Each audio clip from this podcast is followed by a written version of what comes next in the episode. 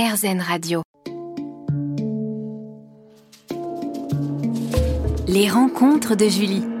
Merci d'être avec nous aujourd'hui dans RZN Radio avec Hermès Caranger. Hermès, quelle différence fais-tu entre l'empathie et la compassion? Tu en parles dans ton livre notamment. Exactement. Alors c'est vrai que quand les études ont été faites sur mon cerveau, il fallait faire, euh, à l'INSERM de Lyon, il fallait faire euh, des, des, des cycles de méditation sur l'empathie et d'autres cycles sur la compassion. Et on nous projetait des images assez violentes, etc. Euh, dans, l'une, voilà, dans, dans, l'une des expériences, c'était l'IRM où on, brûlait le, le, poignet toutes les 30 secondes. Dans une autre expérience, c'était on, on m'envoyait des décharges électriques dans le bras tout en méditant sur la compassion ou l'empathie.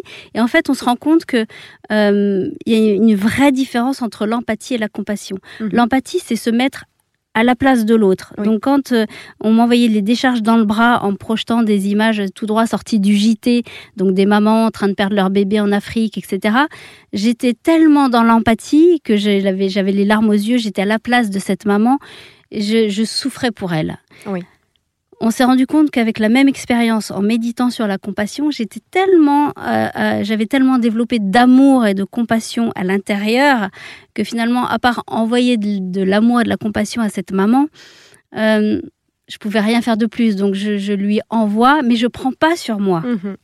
Et on se rend compte, voilà. Et on se rend compte que finalement, l'impact psychologique, il est totalement différent. Quand je répondais à l'aide de la télécommande, je mettais euh, sous l'effet de l'empathie, je disais que j'étais touchée à 1 ou 2 sur 10. Donc mhm. c'était, euh, pardon, 1 ou 2, ça, voulait dire que c'était euh, c'était énorme. Bon, voilà. Et, par contre, sur la compassion, je disais 8-9, j'étais assez détachée. ça me faisait pas le même effet. Et quand j'en ai parlé avec les neuroscientifiques, on s'est rendu compte que finalement, ce genre d'expérience ou d'analyse, de recherche pourrait aider les aides-soignants, les médecins, les psys qui sont dans l'empathie toute la journée. Ces personnes, ces, personnels soignants prennent euh, sur eux les mm. souffrances de la journée et terminent en burn-out, en dépression X années plus tard.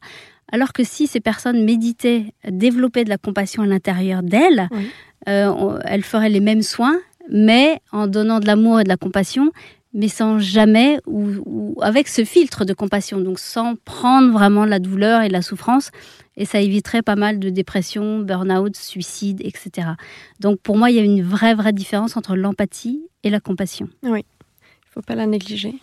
Et hum, qu'en est-il de l'écologie? Tu nous en parlais, donc tu as des projets euh, dans ce domaine-là. L'écologie, pour moi, c'est vraiment euh, le, le thème d'aujourd'hui, le thème de demain, le thème actuel, c'est, on va dire, est, c'est primordial pour euh, laisser une planète à nos enfants. Euh, le, la, meilleure possible. Bien sûr. Donc c'est un sujet de tous les jours. Et c'est vrai que quand je participe à des, des conférences, des tables rondes euh, sur l'écologie, on pourrait dire, mais en tant que méditante, qu'est-ce qu'elle vient faire sur euh, l'écologie? Et pour moi, il y a un vrai pont entre l'écologie extérieure et l'écologie intérieure. C'est-à-dire que quand on médite, on médite pas pour soi, égoïstement, pour aller bien, moi, moi, moi, en mode développement personnel, je veux juste mon bien-être et le reste, je m'en fiche. Pas du tout. Quand on médite, c'était, ça développe tellement de, conscience, de, sensibilité, de discernement, euh, qu'on s'ouvre vers l'extérieur. On se dit, mais si je développe tout ça à l'intérieur, j'ai cette sensibilité à ce que ce soit bien aussi à l'extérieur. Donc j'ai envie que la planète soit aussi euh, euh, respectée. Euh, voilà, qu'on fasse attention. Donc, euh, mm. c'est bien beau de prendre soin de soi, mais une fois qu'on a pris soin de soi, il ne faut pas le garder égoïstement. Il faut que ça soit euh, élargi vers l'extérieur.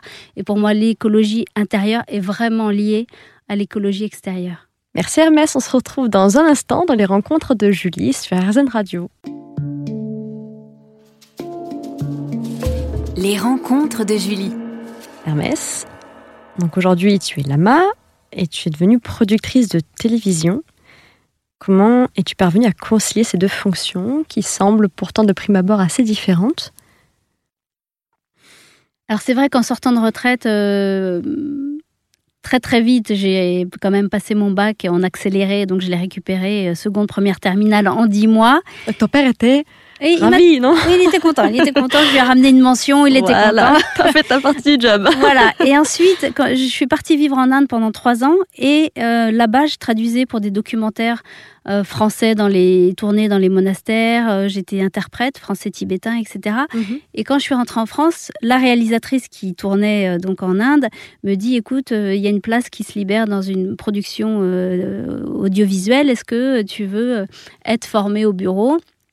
Sur des documentaires animaliers, etc. Donc c'était il y a 25 ans. Je dis oui tout de suite. J'en sais rien. Je n'ai jamais travaillé de ma vie. Je trouve que l'opportunité est sympa. Je pense que c'est euh, pour quelques jours avant de repartir vivre en Inde. Et en fait, 25 ans plus tard, je me rends compte que bah, je suis toujours dans le milieu euh, euh, de la télé, mhm. et puis j'ai gravi les échelons, j'ai monté ma société de production et d'événementiel.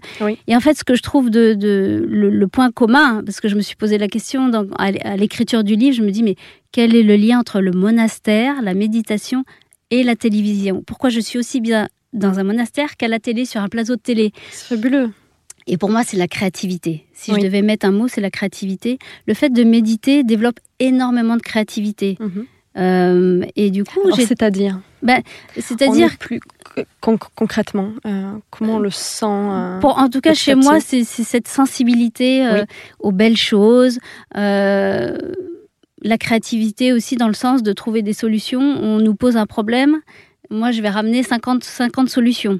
Hmm, Parce que la neuroplasticité qui s'est faite dans le cerveau me permet de trouver plein plein de solutions. Donc le fait d'être de travailler à la télé euh, dans le monde de la production, quand on me dit mais il n'y a pas les budgets, eh ben moi je vais ramener 50 possibilités de faire cette séquence avec euh, peut-être un budget différent, avec des etc etc. Donc des, des, plans B, des plans C, des plans D jusqu'à Z. et, et cette, cette, faculté, cette, ce côté créatif, euh, pour moi, euh, j'avais du mal à l'exprimer en restant au monastère. C'est-à-dire, je sors de retraite j'ai ça en moi et je me dis mais qu'est-ce que j'en fais? Mhm. et je peux pas avec ce côté créatif dépoussiérer euh, le, la religion le bouddhisme c'est voilà on touche pas trop à tout ça et du coup quand on m'a proposé de, de, travailler dans le dans ce monde de créativité euh, au début j'ai pas fait le lien mais je me mhm. dis, mais pourquoi je me sens si bien dans ce, cet univers quand je travaille avec Nicolas Bedos, à, créer les Molières, à, à mhm. écrire avec lui, à euh, voilà, suivre les répétitions, caler les artistes etc., etc. Je me dis, mais pourquoi je me sens si bien dans mhm. ce monde? Euh, J'adore la télé, j'adore le cadre, donc je, je filme énormément, je monte, euh, je réalise, et en fait, je, pour moi, c'est presque des instants méditatifs quand je suis Mathieu Ricard euh, euh, à travers des images, ces instants sont, sont, méditatifs. Le support, rien qu'à filmer Mathieu, c'est magnifique, mais, mais l'instant où on cadre, on ne doit pas bouger. Et on suit, il y a une douceur, une légèreté et tout. Pour moi, cette créativité, c'est des instants méditatifs. Comme un artiste, comme un chanteur, comme un mm. peintre, comme un musicien. Toutes ces personnes, pour moi, elles sont dans des instants méditatifs. Oui. Euh, quand elles jouent, quand elles chantent, elles sont pas dans le mental à dire mais qu'est-ce que je dois faire comme note après et mhm.